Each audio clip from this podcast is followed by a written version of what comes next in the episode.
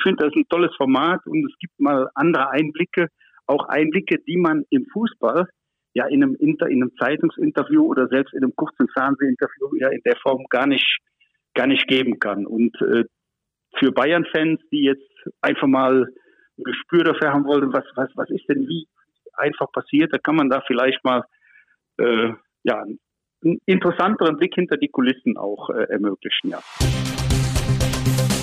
Der Atletico hat noch eine Frage. Ja, mit so viel Lob starten wir doch gerne hier in diese vierte Folge unseres Podcasts Meine Bayern-Woche. Es ist eine Menge los rund um den FC Bayern, eine Menge, was wir heute besprechen wollen. Wir ist wie immer unser Bayern-Reporter Florian Plettenberg und ich. Ich heute wieder in Köln, Florian wieder in München, das heißt mir zugeschaltet. Hallo Flo. Hallo Jana, du hast vollkommen recht. Was für eine Woche, wir haben viel zu besprechen, deswegen sollten wir keine Zeit verlieren. Ich freue mich. Aber einen kurzen Satz, äh, was es mit unserem Intro heute auf sich hat. Das war Michael Reschke, so viel sei schon mal verraten. Du hattest die Chance, mit ihm zu sprechen. Ich glaube, da können wir uns heute auf ein fettes Brett freuen. Absolut. Der ehemalige technische Direktor vom FC Bayern 2014 bis 2017 war er ja da in Amt und Würden, hat jede Menge Transfers abgewickelt. Unter anderem auch Spieler dabei, die jetzt noch beim FC Bayern im Einsatz sind. Unter anderem Kimmich und Tolisso. Und er plaudert richtig aus dem Nähkästchen. Wir haben es versprochen, wir wollen euch Insights liefern, wir wollen euch mal ranholen hinter die Geschichten der Spieler, der Transfers, der Arbeiten derer, die dort ja unter Vertrag stehen. Und Michael Reschke, wie gesagt, da könnt ihr euch echt drauf freuen. Das ist ein richtiges Brett. Der haut ein nach dem anderen raus. Aber dazu später mehr. Genau, wir starten jetzt erstmal mit der Aktualität, denn für uns beide war es gestern Abend eine lange, lange Nacht nach diesem Champions League-Spiel gegen Paris Saint-Germain. Du warst für uns wie immer vor Ort im Stadion. Ich saß im Fantalk und konnte das Spiel dort begleiten für Sport 1. Ja, die Siegesserie ist gerissen. Die Bayern waren 19 Spiele ungeschlagen. Sie hätten das 20 drauflegen können, haben sie leider nicht geschafft. Es gab dieses 2 zu 3 zu Hause gegen Paris Saint-Germain. Lass uns kurz über dieses Spiel nochmal sprechen. Meine Frage an dich ist, kann man der Abwehr denn gegen so einen 300 Millionen Sturm überhaupt einen Vorwurf machen oder ist einfach Mbappé und Neymar zu stark gewesen?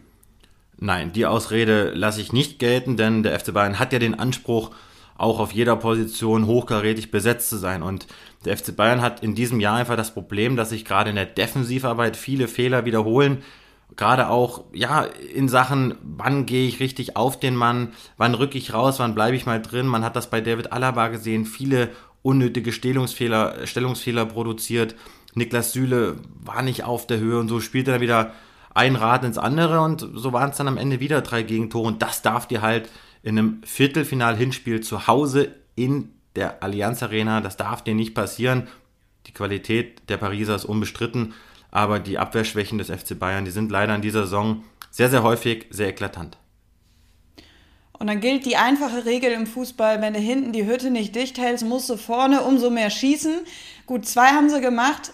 Inwiefern lässt du die Ausrede Lewandowski-Ausfall denn heute gelten? Es ist natürlich äh, ein herber Verlust für den FC Bayern, aber ich sage es nochmal, Erik Choupo-Moting hat für mich die Rolle bisher gut ausgefüllt. Er ist kein Lewandowski, er wird niemals ein Lewandowski sein, aber er hat gegen Paris ein tolles Tor erzielt, er wirft sich da vorne rein, macht viele Bälle fest. Er ist ein guter Backup, aber Lewandowski ist nicht zu ersetzen und er wird ja auch im Rückspiel fehlen und hat damit auch unsere Info vom Sonntag bestätigt. Das ist ein herber Verlust ich glaube, wenn Lewandowski dabei wäre im Rückspiel, dann wäre ich mir sehr, sehr sicher, dass die Bayern das noch drehen. Aber ich habe sie noch nicht abgeschrieben. Auch ohne Lewandowski sehe ich Chancen, dass die Bayern da noch ins Halbfinale einziehen. Weil mich hat vor allen Dingen beeindruckt, dass die Spieler und auch Hansi Flick sofort wieder nach vorne geschaltet haben, haben gesagt, wir trauen uns zu, das Ding zu drehen. Okay, also das Spiel schreiben wir natürlich noch nicht ab. Das Rückspiel, die Chancen auf ein Weiterkommen bestehen. Wir drücken aus deutscher Sicht natürlich die Daumen. Also wir haben gelernt, die Defensive wackelt bei den Bayern. Wir haben gelernt, Lewandowski ist noch wichtiger für den FC Bayern, als wir vorher dachten. Und wir haben nach dem Spiel von Trainer Hansi Flick auch noch ein entscheidendes Detail über den Trainerjob gelernt. Das Zitat der Woche. Ich muss hier professionell auch ähm, ja, den Fragen auch antworten und, und alles ja, muss, muss ich jetzt auch nicht beantworten, weil ich es auch nicht möchte, weil es ähm, muss da ein bisschen, wie soll man sagen, Schauspielern auch. gehört auch dazu zum Trainerjob. Florian, was schauspielert Hansi Flick denn gerade weg, was er eigentlich gerne sagen würde? Hansi Flick ist sauer, der ist stocksauer, der ist wütend, vor allen Dingen darauf, wie gerade wieder in dieser Personalie Jerome Boateng kommuniziert wurde und natürlich wie verkündet wurde, dass eben der Vertrag mit ihm nicht verlängert wird. Wir haben ja auch schon in den vorherigen Folgen über diese Personale gesprochen. Jetzt ist es amtlich. Hasan Salihamidzic, der hat verkündet, dass der Vertrag nicht verlängert wird. Ein offenes Geheimnis, was seit Wochen, seit Monaten im Raum steht und ausgerechnet vor dem Anpfiff gegen Paris. Da kommt Salihamidzic auf die Idee, diese Information kundzutun. Ich würde mal sagen, mehr oder weniger unfreiwillig, denn es war schon ein medialer Druck, der jetzt auch auf die Bayern eingewirkt hat. Aber das darf dem FC Bayern nicht passieren, so eine Information, so ein Theater zu verkünden vor so einem wichtigen Spiel. Und das weiß Hansi Flick, das lenkt die Mannschaft ab, das stört Hansi Flick. Das ist wieder ein Thema zwischen Flick, zwischen der Führung und dem Trainer. Und deswegen ist er sauer und deswegen habe ich ihm auch diese Frage auf der PK gestellt. Und mit anderen Worten, er beißt sich auf die Zunge. Er kann derzeit nicht öffentlich aussprechen, was er denkt. Aber das ist doch hochgradig unprofessionell, was da gerade in München abläuft, oder? Und das kennt man ja vom FC Bayern eigentlich nicht.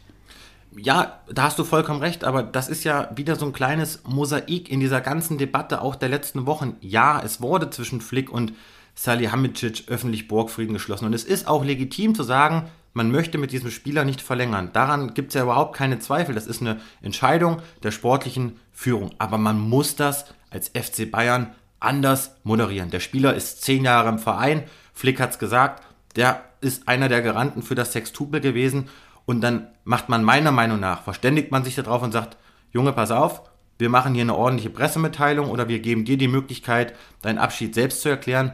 Aber dann mache ich das nicht in einer Nacht- und Nebelaktion im Schneesturm in der Allianz Arena. Man wusste, dass man danach gefragt wird. Man hätte das anders lösen können. Und man erwartet ja gleichermaßen auch von Boateng, dass er weiter Leistung bringt. Das ist jetzt die wichtigste Phase der Saison. Und in dieser Phase, wie soll ich sagen, demontiert man einen Leistungsträger. Es ist ja jetzt nicht irgendein Spieler, es ist ein Spieler, den braucht Hansi Flick für die allerhöchsten Ziele. Und dann kann ich nicht so einen Spieler so behandeln und mich dann wundern, wenn er vielleicht am dritten Tor von Mbappé entscheidend involviert ist, negativ. Ja, das war schlecht verteidigt von Boateng, das muss man auch dazu sagen. Aber der war so stark in den letzten Wochen. Von daher kann ich das echt nicht nachvollziehen und kann echt nachvollziehen, dass Flick da sauer ist. Ich erinnere mich sehr gut, dass du in Folge 1 zu unserer Premierenfolge hier gesagt hast zum Thema Hansi Flick und Zukunft beim FC Bayern, dass es sehr entscheidend jetzt in den nächsten Wochen darauf ankommen wird, wie die Kaderplanung vorangeht, inwiefern Hansi Flick da involviert sein wird und wie sich das Verhältnis mit Hasan Salihamidzic entwickeln wird. Jetzt passiert in dieser Causa Boateng genau das, was du uns gerade hier so schön zusammengefasst hast. Man tut doch jetzt gerade nicht unbedingt in München alles dafür, dass Hansi Flick bleibt, oder? Erstmal, das ist ja der Grund, warum ich dich so mag, weil du aktiv zuhören kannst und weil du die Dinger oben im Kopf hast und kannst sie da hier äh, einfach rausspulen. Nein, du hast vollkommen recht. Genau darüber haben wir gesprochen. Hansi Flick hat im Grunde genommen nicht vor, den FC Bayern freiwillig zu verlassen. Über den Vertrag bis 23 ohne Ausstiegsklausel haben wir schon gesprochen. Aber das entscheidende Detail ist, ändert sich dieses Verhältnis zu Salihamidzic und das angespannte Verhältnis möglicherweise auch zur Führung nicht, wo ich den Ehrenpräsidenten Uli Hoeneß dazu zähle, dann kann ich mir sehr gut vorstellen, dass Hansi Flick bald platzt, dass ja, so eine kleine Bombe platzt und er sagt, Leute, mache ich nicht mehr weiter den Weg auf diese Grabenkämpfe, habe ich keine Lust mehr. Denn man sieht es ja, die Bayern tun sich sportlich schwer in der Saison. Das war zu erwarten. Im DFB-Pokal ist man raus. In der Meisterschaft ist man Richtung ja, Meistertitel unterwegs. Aber die Champions League, das ist natürlich ein Gradmesser. Und im Viertelfinale auszuscheiden, das kann nicht der Anspruch des FC Bayern sein. Und diese Nebenkriegsschauplätze, die sind momentan nicht leistungsfördernd. Deswegen die Zukunft von Hansi Flick ist offen, sie bleibt bis zuletzt offen und mein Bauchgefühl ist immer mehr das, dass Hansi Flick am Ende der Saison sagen wird, das war's, ich möchte nicht mehr, ich werde Bundestrainer. Ja, und während wir alle mit so ein bisschen Unverständnis das Ganze von außen beobachten, denkt sich wahrscheinlich Oliver Bierhoff gerade so schmunzelnd, ich lehne mich zurück und äh, lass die Dinge ihren Lauf nehmen. So einfach hat er sich das wahrscheinlich gar nicht vorgestellt. Aber die Frage ist ja jetzt, wir reden immer so über die Zukunft von Hansi Flick und dass er möglicherweise dann bei, ähm, DFB-Trainer wird, der neue Bundestrainer wird. Ist es denn überhaupt so, dass, sagen wir, die Zukunft im Sommer von Hansi Flick bei Bayern endet, dass er dann auch wirklich Bundestrainer wird? Oder kann er auch sein, dass er sich einfach mal ein Sabbatjahr gönnt? Halte ich auch nicht für ausgeschlossen. Ich halte ehrlicherweise momentan gar nichts mehr äh, für ausgeschlossen. Aber klar ist auch, Karl-Heinz Rummenigge als Vorstandsboss hat noch einmal bekräftigt im Interview auch mit den Kollegen von The Athletic, dass Hansi Flick nicht Bundestrainer wird. Er will den behalten. Aber, das ist der entscheidende Nebensatz, ob das Kahn war, ob das Salihamidzic war vor dem Paris-Spiel oder ob das Hansi Flick war, alle wabern rum. Es ist nichts Handfestes dabei. Ja, sie äh, sagen, er hat Vertrag und so weiter, aber es ist ein Rumgeeiere auf allerhöchstem Niveau. Niemand sagt, ich bleibe Bayern-Trainer, beziehungsweise er wird definitiv Bayern-Trainer bleiben, außer Rummenigge. Und das ist zu wenig. Und das ist ein ganz klares Indiz dafür, dass diese Geschichte offen ist. Oliver Bierhoff, der guckt sich das schön im Hintergrund an, hat ja gesagt, ich habe alle Zeit der Welt. Und warum hat er die? Weil er genau weiß, dass beim FC Bayern es noch gewisse Entwicklungen geben wird. Er ist regelmäßig mit Flick im Austausch. Und wenn ihm Flick gesagt hat, du pass mal auf, wir warten jetzt mal ab, ist doch klar, dass Oliver Bierhoff das in seinen Worten dann auch übernimmt. Und ja, Oliver Bierhoff wird jetzt im April sich nochmal mit Ralf Rangnick zusammensetzen. Ich bleibe dabei, ich glaube nicht, dass Ralf Rangnick Bundestrainer wird. Man wird weiterhin versuchen, Flick zu bekommen. Aber die Bayern brauchen einen Nachfolger für Flick. Wenn Flick das macht, das ist das große, große Problem. Es sei denn, am Ende sagt Flick wirklich, ich kann nicht mehr, ich will nicht mehr, ich löse meinen Vertrag auf. Das Recht hätte er ja, das kann er ja machen. Aber das wäre natürlich dann der, der Worst Case, den Hansi Flick, wie gesagt, eigentlich gerne vermeiden möchte. Du hast gerade schon das Stichwort geliefert. Ähm, wenn es wirklich so kommen sollte, dass Hansi Flick im Sommer nicht weiter Bayern-Trainer sein wird, braucht es einen Nachfolger in München.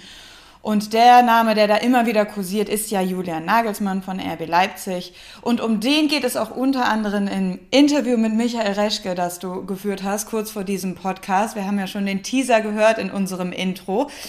Als Übergang zu diesem Interview der Woche möchte ich aber vorher noch eine Userfrage mit einstreuen, denn auch die wird Teil dieses Interviews sein. Die Frage der Woche.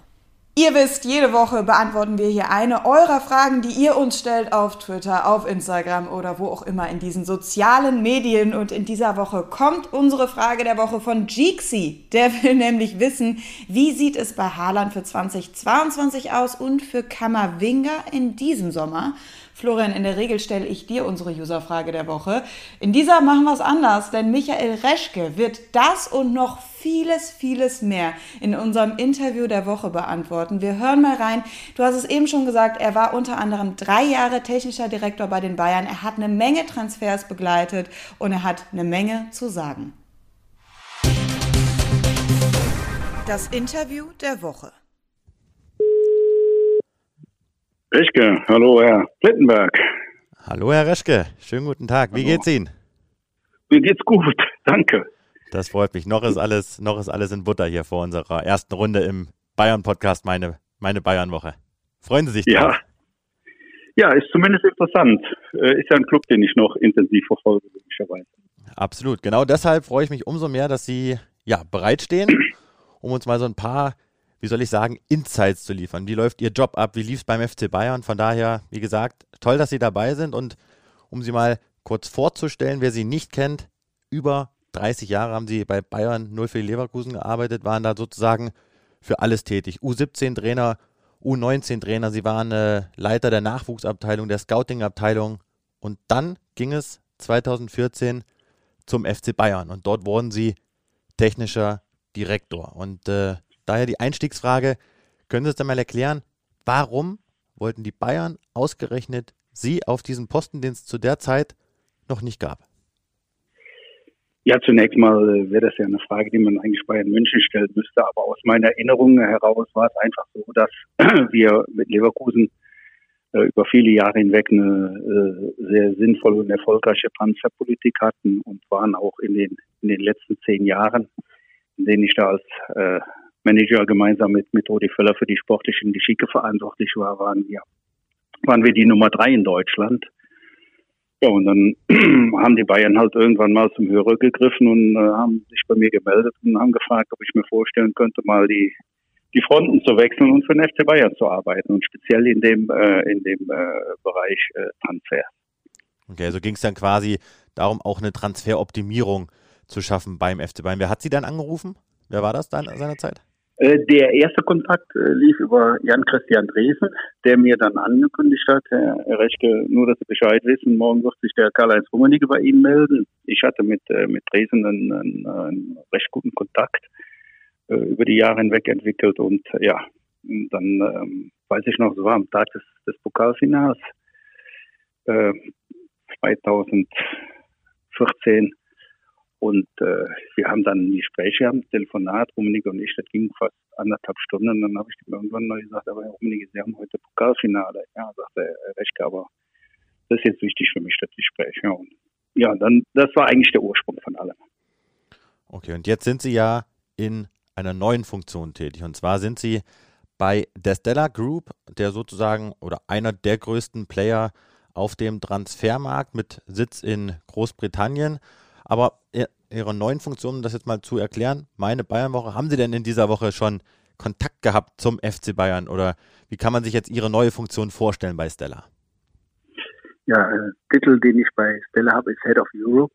Die Agentur, wie Sie schon sagten, gehört zu den ähm, vom Volumen her, ähm, Spielervolumen und Marktwert der Spieler zu den drei größten Agenturen der Welt. Und äh, Stella ist in den letzten Jahren auch in Europa, in Europa expandiert und da gilt es einfach mal, die, die Strukturen zu optimieren, äh, die, die Vernetzung zwischen den, zwischen den einzelnen Ländern zu optimieren und äh, sicherlich auch äh, in der Beurteilung von Spielern und in, in Vertragsgesprächen, speziell eben auch durch die internationalen Kontakte, die man hat, etwas zu unterstützen. Das ist meine Aufgabe bei Stella. Äh, die im Übrigen erstmal ein, ein, gegenseitiges Beschnuppern ist. Wir haben das, äh, wir, wir haben das Zeitfenster der gemeinsamen Zusammenarbeit zunächst mal ein bisschen enger definiert, einfach um gegenseitige Erfahrungen zu sammeln und mal abzuwarten, wie sich das entwickelt. Mhm. Und Kontakt zum FC Bayern hatte ich in dieser Woche, äh, in dieser Woche noch nicht. die, die haben ja mächtige, ein mächtiges Programm in, in äh, aktuell und da gilt es erstmal zu beobachten, wie sie, wie sie da rauskommen. Da kommen wir sicherlich noch dann drauf zu sprechen. Ich habe es eingangs erläutert, Sie waren in Leverkusen, Sie waren bei Bayern, Sie waren nach der Bayernzeit beim VfB Stuttgart Sportvorstand und waren dann zuletzt auf Schalke auch technischer Direktor. Das heißt, Sie waren eigentlich Zeit Ihres Lebens auch damit beauftragt, Talente zu finden, Qualität herauszufiltern, Transfers ab, zu absolvieren. Wann haben Sie festgestellt, dass Sie jemand sind, der eher auf der Seite ist, Talente zu entdecken und sie dann zu verpflichten. Wann, wo hat sich das bei Ihnen bemerkbar gemacht? Zu welchem Zeitpunkt? Also ich war eigentlich mit Leib und Seele Jugendtrainer. Äh, habe ja lange Jahre die äh, 17 und 19 trainiert bei Bayer Leverkusen. Und irgendwann äh, war das dann nicht mehr meine Entscheidung, äh, dass ich äh, einen anderen Job angenommen habe, sondern äh, das war eine Entscheidung, die hat der Rainer Kallmann für mich getroffen, ja der mir dann irgendwann gesagt hat, pass auf, du machst das gut als Jugendtrainer, du bist ein guter Jugendtrainer, aber deine Talente insgesamt, die äh, liegen in anderen Bereichen noch mehr. Und jetzt geht's, äh, jetzt geht's mal in diesen Bereich rein. Jetzt geht's, äh, wirst du mal verantwortlich hier äh, in dem Bereich Kaderplanung bei Bayer, bei Bayer Leverkusen. Unterstützt mich da bei der bei der Arbeit und äh, wirst die Scouting-Abteilung leiten und äh, wirst viel mehr in, in strategische Fragen integriert, wie rein in das Trainerdasein. Mhm. Ja, und der hat mich da also in den Job mehr oder weniger eingetrieben, weil ich eigentlich ganz sehr, sehr gerne Jugendtrainer war auch. Und als Sie dann zum FC Bayern gekommen sind, äh, war ja auch Matthias Sammer in Amt und Würden. Der war seinerzeit Sportvorstand.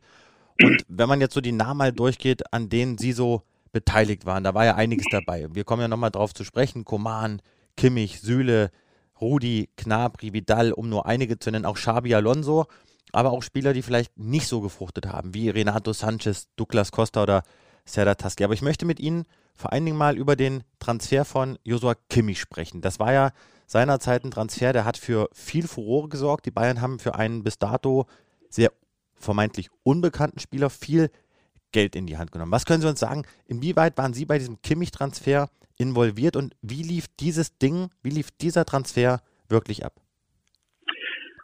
Ja, also das war, war mehr oder weniger die, die, die erste große Verpflichtung, die, für die ich, kann man so sagen, sicherlich hauptverantwortlich, hauptverantwortlich war beim FC Bayern. Ähm, Im Juli 2014 war die U19-Europameisterschaft in Ungarn. Ich bin damals mit äh, Marco Neppe, den ich äh, von Leverkusen aus mitgenommen hatte als, als, als Scout, hingefahren zur 19-Europameisterschaft. Und für uns war klar, da war eine Reihe interessanter junger deutscher Spieler wie Niklas äh, Stark, Genf, Brandt, Öztunali, die waren mit dabei. Aber unser Interesse galt vor allen Dingen Joshua Kimmich, den ich schon in meiner Leverkusener Zeit im, im Fokus hatte muss man auch zur Vorgeschichte wissen, der Janis Kukotriakis, das ist der, ist der Berater, gemeinsam mit Uli Faber von, von Joshua Kimmich, der hatte mich immer schon gequält und hat gesagt, Michael, du musst den angucken, das ist ein Ausnahmetalent. Und Jo war ja im Jahr zuvor von Stuttgart nach Leipzig gewechselt, ja. Zu dem Zeitpunkt logischerweise noch A-Jugendspieler. Und hatte schon in der Drittligasaison in, in Leipzig ähm, sehr, sehr gute Leistung gezeigt, ja. Bei der Europameisterschaft nun war Kimmich für mich eindeutig der interessanteste und stärkste Spieler der, der ganzen EM. Und ich weiß noch, dass ich nach dem Finalsieg die Deutschen unter Trainer Markus Sorge im Übrigen haben ja im Finale 1-0 gegen Portugal ge gewonnen und nach dem Finale auf dem Weg ins Hotel im Taxi gesessen, Taxifahrer gefragt, sprechen Sie Deutsch? Hat der verneint, habe ich den Uli Faber angerufen und habe dem gesagt, Uli, wir werden Joshua Kimmich verpflichten. Und das Erste, was er zu mir gesagt hat, war, ja, aber du bist doch gar nicht mehr bei Bayern Leverkusen. Ich weiß, ich bin bei Bayern München. Wir wollen den ja auch nicht für Leverkusen, sondern für Bayern München verpflichten. Und dann nahm das ganze Thema seinen Lauf. Man muss wissen, ganz interessant, obwohl er bei Leipzig spielte, war nachher der Vertragspartner in den Transfergesprächen der VfB Stuttgart weil der damalige Sportdirektor vom VfB, der Jochen Schneider, mit einem sehr intelligenten Transfermodell zwischen Stuttgart und Leipzig dafür gesorgt hatte, dass die Stuttgarter am Ende des Tages immer den Hut auf hatten und wir die Transfergespräche mit, mit Stuttgart durchführen mussten. Okay. Jetzt ähm, die Geschichte vielleicht noch kurz zu Ende zu erzählen. Jetzt war in, in meiner sportliche Beurteilung gemeinsam mit Marco äh, erstellt und einen Finanzplan aufgestellt, der darauf basierte, dass wir davon ausgegangen sind, dass wir an Stuttgart ungefähr viereinhalb bis fünf Millionen Euro bezahlen müssen, was für 19-Jährigen, der noch nicht in der Bundesliga gespielt hatte, natürlich auch für Bayern München schon eine mächtige Nummer war. Die Rechnung ist aber leider nicht aufgegangen. Äh, in den finalen Vertragsgesprächen mit Stuttgart hat der Jochen Schneider mir dann irgendwann gesagt, ja, wir respektieren natürlich Joes Wunsch und dass er nach München will und haben für alles Verständnis, aber Ralf Rangnick hat sich gemeldet und hat uns gesagt, wir sind bereit, als Leipzig auch richtiges Geld hinzulegen für Kimmich und wir werden mit einer Summe von viereinhalb bis fünf Millionen werden wir definitiv nicht hinkommen. Da musste ich erstmal schlucken und am Ende des Tages haben wir dann einen Vertrag ausgehandelt, der in der Gesamtablöse knapp unter zehn Millionen lag. Und das war natürlich dann äh, eine mächtige Hürde, die auch noch innerhalb von vom FCB zu nehmen war, den Verantwortlichen da allen samt klar zu machen, wir müssen dieses Geld für den Spieler ausgeben. Ich weiß noch, es gab ein finales Gespräch dann zwischen Karl-Heinz Rummenigge, Jan-Christian Dresen und mir, in dem Rummenigge mir dann sagt, der Reschke, also bei allem Respekt, wir wissen, wie sehr Sie den Spieler schätzen, aber ihr knapp 10 Millionen für einen 19-Jährigen, der noch keine Minute in der Bundesliga gespielt hat, das ist auch für Bayern München unüblich und das ist extrem viel Geld. Ja, und dann habe ich mich äh, seinerzeit sehr weit aus dem Fenster gelehnt. Und habe gesagt, der Rummenigge, Sie haben recht. Für einen 19-Jährigen, der noch nicht in der Bundesliga gespielt hat, sind neuneinhalb Millionen, so in etwa war die Summe, ist das ein mächtiges Paket. Aber für einen zukünftigen deutschen Nationalspieler, der bei Bayern München über Jahre hinweg eine tragende Rolle spielen wird, ist das nicht viel Geld.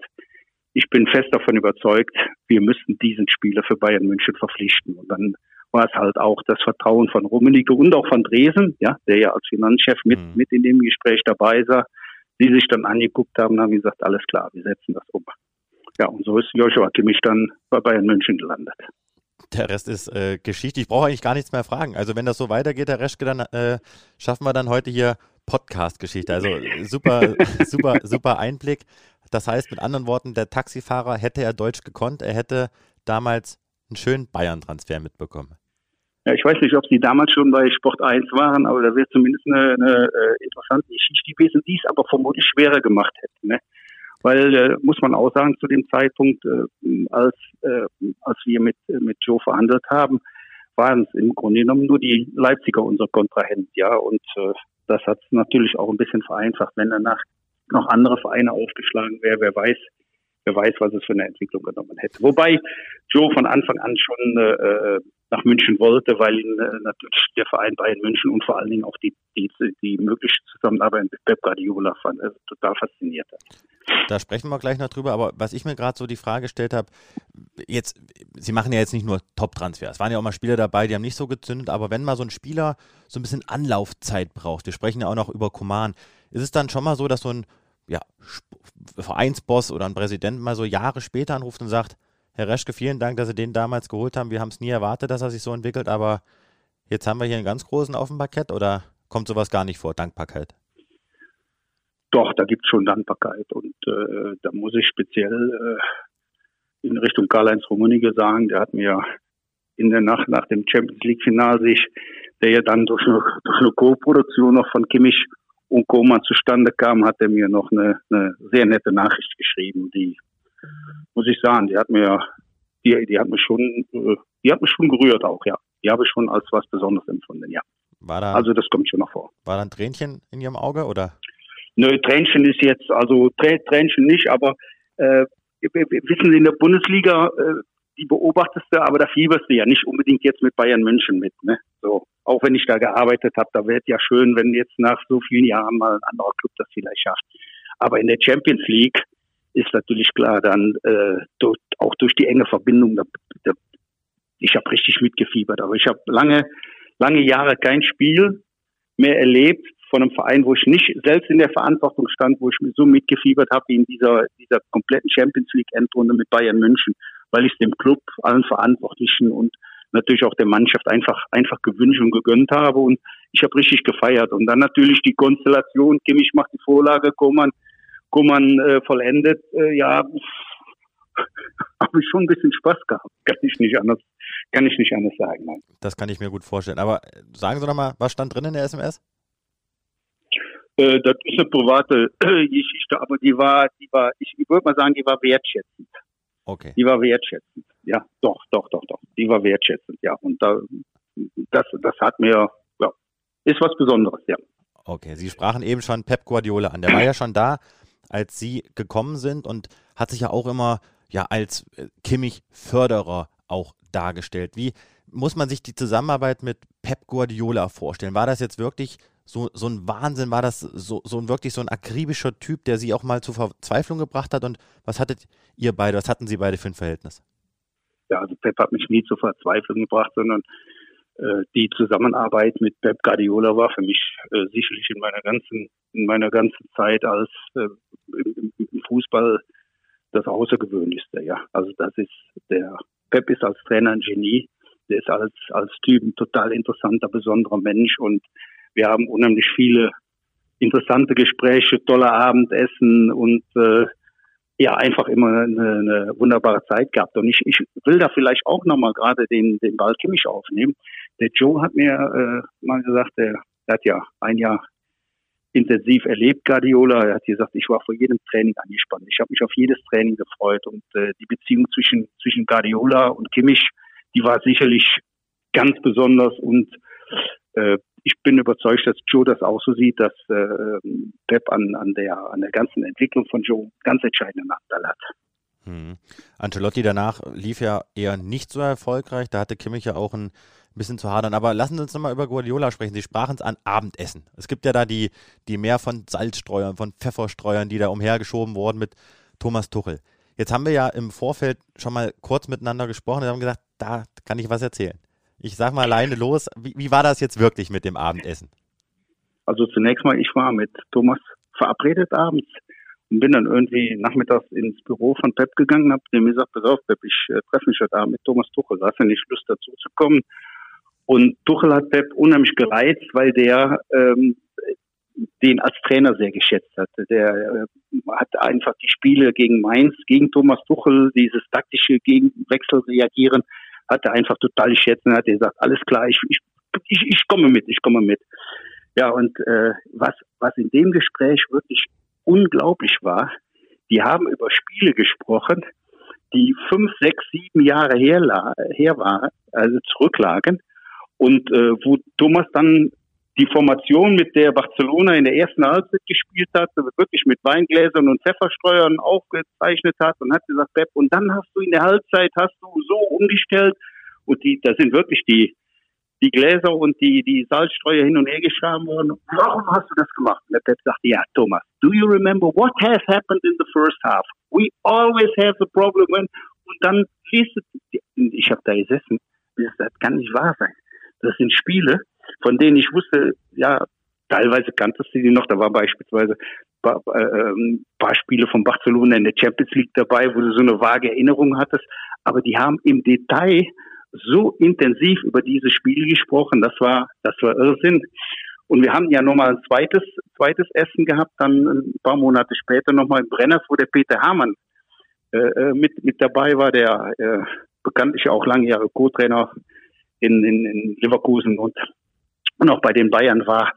Äh, mit Jupp Heynckes? Mir, mit Jupp Heynckes zusammen, ja. Der, der Peter, der mir, der mir nachher, nach dem Abend gesagt hat, Michael, das kann nicht, äh, nicht wahr sein. Ich habe immer gedacht, ich würde viel vom Fußball verstehen, aber was die beiden da äh, für ein Wissen haben, wie die über Spiele reden, das ist ja, das ist ja, das ist ja Irrsinn. Und dann muss ich sagen, das war halt, das ist schon etwas Besonderes gewesen, diese Sichtweise von, von Pep und dann an dem Abend sicherlich auch von Thomas Tuchel also zu erleben. War klasse, waren, waren, waren zwei Granatenabende. Jetzt stelle ich mir die Frage, warum haben Sie sich mit äh, Thomas Tuchel in München getroffen? Wollten Sie den als Nachfolger von Guardiola holen oder? Nein, wir waren, wir waren äh, über Jahre hinweg, äh, hat sich zwischen uns einfach ein, ein sehr partnerschaftlich, freundschaftliches Verhältnis entwickelt. Und äh, dass, dass Thomas sicherlich auch ein interessanter Trainer mal für Bayern hätte sein können oder vielleicht auch irgendwann nochmal wird, ich glaube, äh, da gibt es auch äh, kaum zwei Meinungen zu. Okay, jetzt war ich selber schon mal im Brenners Essen in München. Schnuckeliges Restaurant an der Seitenstraße von der Maximilianstraße. Wie ist ja sehr hellhörig, würde ich mal sagen. Haben die Leute euch da beobachtet oder wart ihr so im Hinterzimmer unterwegs? Wie muss man sich das, äh, wie muss man sich das vorstellen, wenn die beiden da Ganz wild gestikulieren? Hinten links in der Ecke. Ganz hinten links in der Ecke hatten wir unseren Tisch. Also also das war wirklich, da haben die schon drauf geachtet. Äh, das, das war auch, äh, wenn, wenn wir mal bei Schumanns waren äh, ähm, oder egal, das, das war schon immer so, dass wir dann äh, das geregelt bekommen haben, dass, dass wir ein bisschen separat saßen und äh, bei unterhalten konnten. Der Pep war, war ein Liebhaber von Eckplätzen. Ja, wir haben also immer, immer irgendwelche Plätze in Ecken bekommen wo wir, wo im Rücken war nichts und wir konnten das ganze Lokal und alles überblicken. Und so war das, war das an den beiden Abenden auch, ja. Ja, das ist dann wieder der, der sprichwörtliche Bayern-Bonus. Herr Reschke, ja. ähm, klären Sie uns doch mal auf, ähm, was ist dran an, an dem, ein Gerücht ist es nicht, aber sagen wir mal so, an der offenen Wahrheit, dass Sie ein sehr, sehr enges Verhältnis zu Julian Nagelsmann pflegen? Ja, äh, wir hatten äh, ja vor mit Bayern München Julian Nagelsmann zu verpflichten. Und Uli Hoeneß und ich hatten, äh, haben, haben uns äh, mit, mit Julian ja auch getroffen damals. Okay. Allerdings, allerdings, bevor jetzt irgendwelche falschen Gerüchte aufkommen, damals ging es äh, darum, äh, dass der U19-Trainer werden soll bei Bayern München. Und äh, die Gespräche waren super und Uli war komplett begeistert und äh, wollte das dann auch, auch auf jeden Fall umsetzen, hatte allerdings eine Hürde zu nehmen, die er von Anfang an gesagt hat, sagt er, pass auf, wir haben ein so enges Verhältnis mit, äh, mit, äh, mit den Hopp und äh, mit, mit, mit Dietmar Hopp und mit SAP. Äh, wir können das nur umsetzen, wenn wir grünes Licht bekommen. Er hat dann Dietmar Hopp angerufen und der hat ihm gesagt, äh, Uli, bei allem Respekt, wir werden den auf keinen Fall freigeben. Wir haben viel mit dem vor und äh, der muss in Hoffenheim bleiben. Ja, das war im Übrigen dann auch für Julian eine Selbstverständlichkeit. Der, er, er selbst wäre gern gewechselt. Das hat ihn komplett gereizt damals als als jemand, der Bayern-Fan ist, der eben eine enge Bindung zu dem Club hatte, von von als 19 Trainer von Hoffenheim nach nach München zu wechseln. Aber hat halt nicht funktioniert und im Nachgang muss man sagen, war dann sicherlich für, für Julian auch die richtige Entscheidung in, in, in Hoffenheim äh, den, den Weg zu gehen und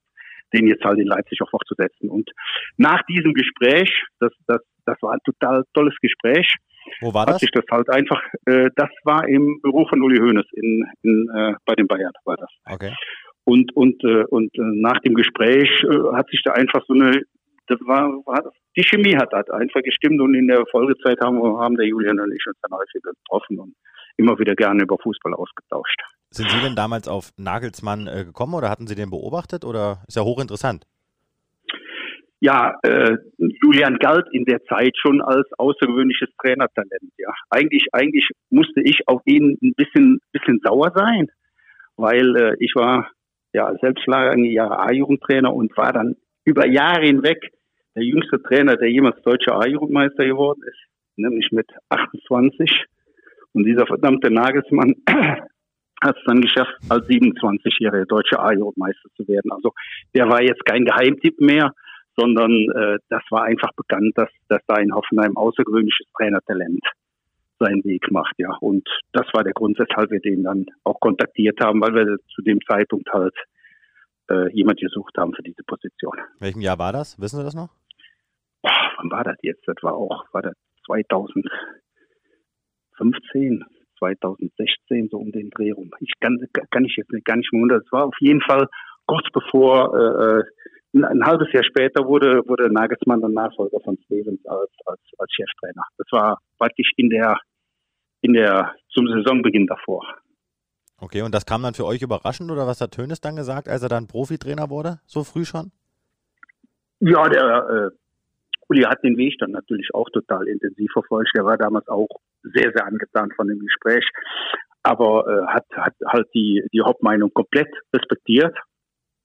Und äh, ja, mit, mit großem Respekt zu dem Weg, den, den Julian damals gegangen hat. Die, die Hoffenheimer waren ja, als Julian übernommen hat, fast schon abgestiegen. Da war ja eine, äh, fast schon abgestiegen oder zumindest eine sehr, sehr dramatische Situation. Und äh, hat die zunächst souverän, souverän zum Klassenerhalt geführt und dann nachher dafür gesorgt, dass sie bis in die Champions gekommen sind. Ja, das ist ja was, was Außergewöhnliches. Ist bei ihm der nächste Step, Bayern-Trainer zu werden? das kann ich die Münchner haben im Moment einen hervorragenden Trainer mit Hans Flick. Ne? Und, und was sich da, was sich da wann und wie entwickelt, ich glaube, das, das ist jetzt zu spekulativ. Dass der Julian vom Alter her irgendwann mal äh, Bayern-Trainer werden kann oder vielleicht sogar werden wird, da ist sicherlich eine hohe Wahrscheinlichkeit. Aber da müssen ja auch verschiedene Faktoren zusammenkommen. Wer, wer kann heute ausschließen, dass der Hansi Flick in fünf Jahren noch Bayern-Trainer ist? Und wer weiß, was der Julian dann in der Zwischenzeit schon für Entwicklung genommen hat. Die sportliche Qualität, die äh, steht außer Frage bei, bei Nagelsmann. Das ist ein total außergewöhnlicher Trainer. Das ist ein, äh, das ist ein Juwel auf dem Trainermarkt. Okay, und mal Ihr Blick von, von außen, wie bewerten Sie gerade die, die Trainerposse beim FC Bayern? Glauben Sie, dass Flick Bayern-Trainer bleibt und Rummenigge sein Machtwort durchzieht? Oder glauben Sie, dass er am Ende sagt, ich möchte Bundestrainer werden? Sie kennen ja Rummenigge sehr, sehr gut. Also äh, zu, zunächst mal äh, kann ich das Thema Posse nicht entdecken, sondern es gibt eine Spekulation, dass der DFB verständlicherweise an Hansi Flick interessiert ist und es gibt eine Position von Bayern München, die sagen, ja, der bleibt aber bei uns. Und äh, da ist also für meine Begriffe ist da wenig Interpretationsspielraum, sondern äh, Hansi Flick hat in München eine Arbeit geleistet, die, äh, die ist ja auch unglaublich. Sie sind Bayern-Reporter. Wenn Ihnen bei dem Übergang damals, bei dem Beginn von Hansi Flick jemand gesagt hätte, übrigens, die holen jetzt sechs Titel und werden total souverän Champions League-Sieger, dann, dann wäre ich mal gespannt auf Ihre Antwort gewesen. Da wäre ich mal gespannt darauf, ob Sie als einer, der jedes Spiel von Bayern München sagt, ja, ja, klar, hundertprozentig, so wird's laufen. Sie hätten denjenigen, der Ihnen diese Prognose gestellt hat, wahrscheinlich für verrückt erklärt. Der Hansi hat es gemeinsam mit der Mannschaft und mit seinem Stab hinbekommen. Das bleibt mal stehen. Das auf alle Fälle. Also ich sag mal, das Sextupel, das habe ich ihm mit Sicherheit nicht zugetraut. Ähm, das hätte ich aber wahrscheinlich auch keinem anderen Trainer zugetraut. Aber ich habe ihm zugetraut, dass er Nico Kovac mal beerben könnte, wenn das mit Kovac nicht gut geht. Also ich glaube, die Vermutung, damit äh, lag ich damals nicht so falsch. Und wie, nee. sich, herausstellte, hat es ja, hat es ja auch, äh, ist es ja auch so gekommen. Herr Reschke, Glückwunsch. Ja. kann ich mir leider nichts für kaufen, aber nächstes Mal schreibe ich es auf, dann wirkt es noch glaubwürdiger. Ähm, ich werde oft gefragt, wie ich an Nummern komme von Ihnen, von Spielern, von Trainern. Und ähm, mal die Frage an Sie gerichtet. Sie sind jetzt seit äh, über 40, 45 Jahren in diesem Geschäft. Wie schnell können Sie eine Nummer kommen von Messi oder Cristiano Ronaldo mit Ihrem Netzwerk? Äh, ich würde mir zutrauen, äh, wenn ich die Nummer von Cristiano Ronaldo haben wollte, die relativ schnell zu bekommen, weil ich den Jorge Mendes ganz gut kenne. Müsste dem natürlich irgendwo klar machen, warum ich die Nummer haben will. Ne? Wenn ich ihn sagen würde, ich will die Nummer anrufen und äh, wollte mal sagen, dass er ein klasse Spieler ist, dann wäre er wahrscheinlich skeptisch, aber das würde ich geregelt bekommen. Messi, Messi würde zwei, drei Tage dauern, aber auch das wird mir gelingen, ja. Da bin ich von überzeugt. Dieses Netzwerk hast du dann über Jahre hinweg. Das, das, das, das gelingt dir, ja. Ganz klar. Und sicherlich auch ein Grund, warum Sie jetzt in dieser Funktion bei, bei Stella oder warum Sie die jetzt innehaben. Herr Reschke, wir haben es ja schon mal angedeutet anfangs. Ich würde gerne mal über so ein paar Namen gehen, die so mit Ihnen und dem FC Bayern in Verbindung stehen. Gerne mal so eine kurze Einschätzung und vielleicht eine, eine kurze Anekdote. Koman haben wir schon gesprochen und klären Sie es vielleicht mal auf. Lief das wirklich so, dass dann ein Bayern-Mitarbeiter den Ex-Präsidenten sozusagen imitiert hat und dass dann der Command-Deal zustande kam? Wie lief das ab? Ja, also äh, es war der 30. August 2000. 15, ja, war also kurz vor, vor Ende der Transferperiode. Und an dem, an dem Tag, oder das waren zwei Tage, da haben wir äh, ähm, Dante nach, nach Wolfsburg verkauft. Wir haben Heuberg verliehen nach Schalke und, äh, ähm, und eben auch den, den Dio Kogmann. Und ich war relativ alleine äh, an, de, an dem Tag an derselben Straße, musste immer in Kontakt mit Rummenigge und mit Tresen. Diese ganzen Transfers, alle so, gab ja dann immer noch mal ein paar äh, Themen zum Nachjustieren, musste die mit denen absprechen und äh, merkte so bei Koman, da kam immer noch was und noch was und noch was und ich wusste, irgendwann kann das fast zum Überlaufen kommen, ja. Und du musst jetzt, du musst jetzt einen Vlog reinrahmen, dass du sagst, jetzt ist Ende, es gibt keinen Euro mehr, es gibt auch kein Auto mehr oder kein Wohnzuschuss, es gibt gar nichts mehr. Und wie machst du das jetzt? Und dann bin ich aus dem Besprechungsraum raus. Ich saß also der, der ganzen äh, Kohorte äh, von, von äh, Koman gegenüber, Anwalt, Beraterin und alles Mögliche. Und da kam der Stefan Mennerich am Gang entgegen, der damals Pressesprecher war oder heute noch Presse. Äh, Mediendirektor? Mediendirektor? Medien, Me Medien, damals Presse, jetzt Mediendirektor. Ich sage, Stefan, du musst mir helfen. Und dann habe ich ihm kurz erklärt, worum es ging. Sag, du musst jetzt hier mal den Präsidenten von Bayern München lieben. Und ich sage, ich hätte dich jetzt erreicht und du willst extra von zu Hause kommen und die sollen ihre Forderungen und du musst immer nur sagen No. Du musst mit der flachen Hand auf den Tisch schlagen und äh, musst immer No erklären. Ja, und genau so ist die Geschichte dann vonstatten gegangen. Der Stefan hat sich königlich amüsiert. Der hat dann nach äh, fünf Minuten aber gesagt, so, auf die Uhr geguckt, der muss jetzt wieder weg. Und äh, ja, da war der, war der Stefan, war der mal für ein äh, paar Minuten war der Präsident des FC Bayern München. Und ist sozusagen dann auch mehr oder weniger direkt am Kingsley Command Transfer dann beteiligt gewesen. Ja, definitiv, definitiv. Das war damals war, da war das eine echte Hilfe und da ging es ja auch gar nicht darum, jetzt irgendwo äh, den Schlaumeier zu machen, sondern es ging ja um etwas. Ich habe gemerkt, die, die hatten falsche Vorstellungen. Ja, der, der Kingsley hatte im, im Jahr zuvor, der hatte bei Juventus ja auch gar nicht gespielt. Der hat ja keine 200 Spielminuten gehabt und wir verpflichteten den jetzt äh, zweijährige Laie. Äh, wir, wir haben sieben Millionen damals für die zweijährige Laie bezahlt. Die Zahlen sind ja alle bekannt und hatten dann eine, Kaufoption. Das war ja auch, das war ja auch ein Deal, der äh, auch, muss man auch sagen, sowohl von Rummeniger als auch von Guardiola, als auch von Dresen, als auch von Sammer mit einem großen Vertrauen mir gegenüber stattgefunden war. Und ich hatte, äh, ich hatte jetzt Angst, es platzt uns. Ne?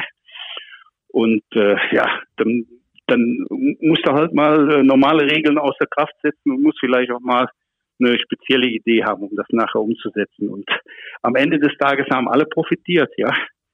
Der äh, Steffen Menrich hat eine witzige Geschichte erlebt.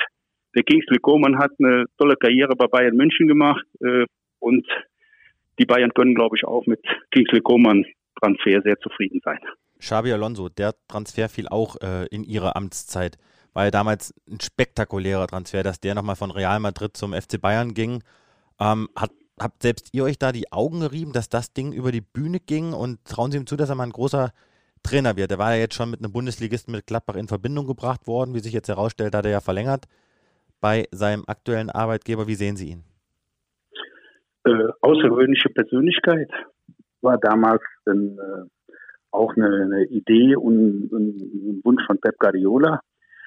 Wir haben, wir haben dann äh, sicherlich sind auch nochmal in das Thema, in das, in, das, in das Thema eingetaucht. Der Spieler war ja bekannt, da ging ja nur um die Frage vom Alter her, äh, wie, stark sehen wir ihn aktuell noch, ja? Und äh, sind dann auch zu einem runden sportlichen Urteil gekommen. Das hat einfach gepasst, hat, hat zu Bayern München gepasst in dieser Phase. Und was man sagen muss, ist, Xabi Alonso, das ist ein absoluter Top-Profi. Ich weiß noch, wenn, wie, wie wir die erste Kontaktaufnahme hatten, das ging ja alles, ähm, am Anfang hast du relativ viel gesimst, ne? Und äh, wenn du dem eine Nachricht geschrieben hattest und er hatte die gelesen, dann konntest du davon ausgehen, dass du in den nächsten zwei, drei Minuten bekamst du eine Antwort. Und wenn du eine Nachricht geschrieben hattest, so gegen 10 Uhr, und dann sagst du, der hat die um 12.30 Uhr erst aufgemacht, dann wusstest du, ja, der ist vom Training zurückgekommen und der hat direkt geantwortet und der ganze Umgang mit dem, der war super. Was die, was die, was die Zukunft von äh, Xabi Alonso angeht, äh, da geht es eigentlich nur darum, wird er den Trainerweg fortsetzen und wird ein Top-Trainer werden oder wird er vielleicht doch auf, auf äh, die Idee kommen, auch nochmal als Sportdirektor zu arbeiten. Da wäre ich auch überzeugt, dass er das schafft, diese, diese Komplexität aus Persönlichkeit, aus Fachwissen einfach auch äh, so eine Form der Weltmännlichkeit, die etwas Besonderes ist, das zeichnet Xavi Alonso aus und als Fußballer war der sowieso genial. 2014 bis 2017 waren sie beim FC Bayern und 2016 kam ein ganz junger Portugiese, Renato Sanchez, 35 Millionen Euro hat der gekostet. Transferflop mhm. gewesen oder warum hat es jetzt so richtig funktioniert? Also zunächst mal muss man sagen, äh, dass äh, er zu der Zeit, wie Bayern ihn verpflichtet hat, Golden Boy der Europameisterschaft geworden ist. Also mit, mit eine wichtige tragende Säule beim, beim später, also beim Europameister Portugal war und ein Ausnahmetalent ist nach wie vor. Äh, bei so einem jungen Spieler spielen natürlich viele Faktoren eine Rolle äh, und Integration ist da auch äh, etwas, das keine Selbstverständlichkeit ist. Und es war für es, es war für ihn, der jetzt gekommen ist nach München mit unglaublich hohen eigenen Erwartungshaltungen, ja, war es total schwer, erstmal anzuerkennen, ich muss mich da sogar ein bisschen hinten anstellen. Und äh, vielleicht, vielleicht hätten wir in dem einen oder anderen Bereich zu der Zeit in München auch, auch nochmal gezielter und gewissenhafter mit ihm arbeiten können. Das will ich, äh, will ich jetzt gar nicht ausschließen. Aber ähm, zu der Zeit, wie, äh, wie der verpflichtet wurde, ist er ja nicht als Transferflop äh, bewertet worden, sondern als, äh, als eine echte Transfervision. Und äh, das würde ich auch im Nachhinein äh, bei, bei so einem jungen Spieler würde ich das immer so stehen lassen. Ja, das, das war schon eine, das war schon eine, eine, eine, eine sinnvolle, gute Verpflichtung. Sicherlich, sicherlich auch vom, vom, vom wirtschaftlichen Rahmen. Wenn man jetzt mal vergleicht, so äh, Joshua Kimmich unter 10 Millionen, Renato Sanchez 35 plus. Da ist natürlich schon eine, schon eine Diskrepanz hin, hinter, die, die, die mächtig ist, aber so ist es einfach äh, manchmal in dem Geschäft. Du musst Entscheidungen treffen und wenn Bayern München eins verstanden hat in den letzten Jahren, äh, dann, dann ist es äh, äh, auch mal gewagte Entscheidungen zu treffen und die, die, die Quote beim FC Bayern ja, die dokumentiert sich in den sportlichen Erfolgen, die ist einzigartig. Hm. Bevor wir nochmal über, wo, ich Sie gerne nochmal so mit so zwei, drei Transfergerüchten seiner Zeit mal konfrontieren würde. Ähm, Medi Benatja, Sinan Kurt, Douglas Costa war ja seinerzeit dann auch äh, in ihrer Amtszeit zum FC Bayern gewechselt. Sind das Spieler, die Sie jetzt im Nachhinein nicht mehr verpflichtet hätten für den FC Bayern? Also die, die Sinan-Kurt-Geschichte, äh, die, äh, die war ja schon klar, bevor ich nach München gewechselt bin, ja. Sondern das war ja, das war ja vor meiner Zeit. Also der Transfer ist umgesetzt worden. Ich habe auch nachher Gespräche geführt mit München-Gladbach, weil das so abgesprochen war, dass das Teil meiner Aufgabe war. Aber die sportlichen Entscheidungen und die ersten Gespräche, die sind ja lange bevor ich zum FC Bayern wechselte, schon, schon über die Bühne gegangen. Von daher sehen, äh, fällt es mir da schwer, so im Nachhinein äh, jede, jedes Entscheidungskriterium da mit, mit zu beurteilen. Ja, äh, Douglas Costa ist er auch ein Spieler, der hat ja auch sein Ding gemacht in München, der hat ja auch ganz starke Phasen gehabt. Also den, den, äh, den würde ich schon, den, den würde ich auf keinen Fall den, den Stempel Flop in der Bayern-Zeit auf die Stirn äh, knallen. Ja, der ist ja auch äh, sinnvoll nachher noch weiter transferiert worden zu Juventus Turin, ja, und der hat schon, hat schon ähm, et, etwas ganz Spezielles auch als Spieler. Benatja war äh, jemand, der, der sicherlich auch äh, in, in seiner Münchenzeit äh, darunter erlitten hat, dass er, dass er sehr, sehr viel Verletzungspech hatte. Ja, das hat ihn, das hat ihn sicherlich in seiner, in seiner Entwicklung ge, gehandicapt. Antoine Griezmann, wollten Sie den mal wirklich zum FC Bayern holen? Nee, den, äh, ja, das war mal Thema.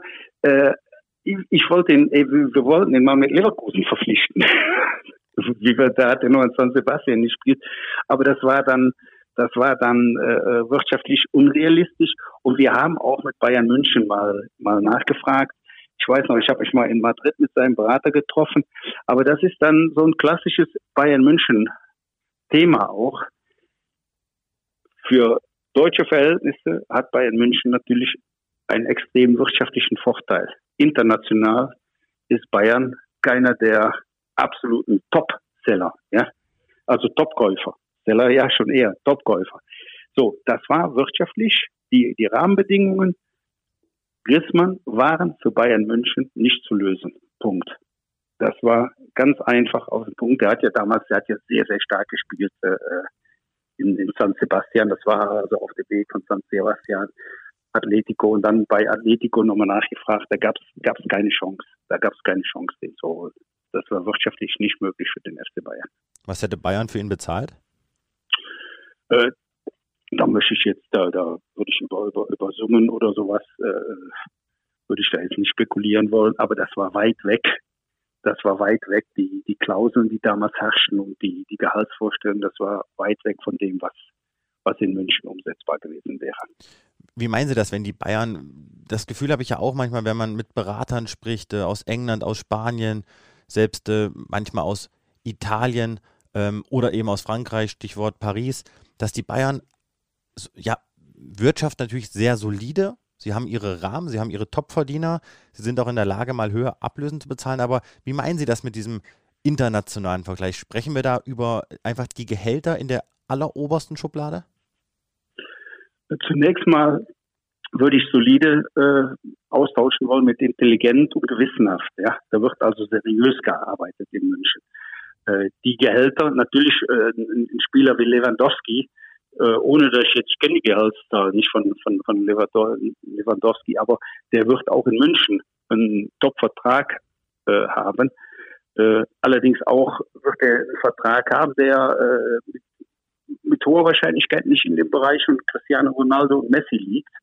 Und äh, das, obwohl Lewandowski sicherlich von der sportlichen Qualität absolut außergewöhnlich ist und äh, zu den weltweit über Jahre hinweg zu den Top Ten Spielern zählt. Ja, dass er Fußballer des Jahr, äh, Weltfußballer des Jahres geworden ist, ist ja nur ein zusätzliches Synonym, aber der zählt ja seit Jahren zu den Top Ten auf der ganzen Welt.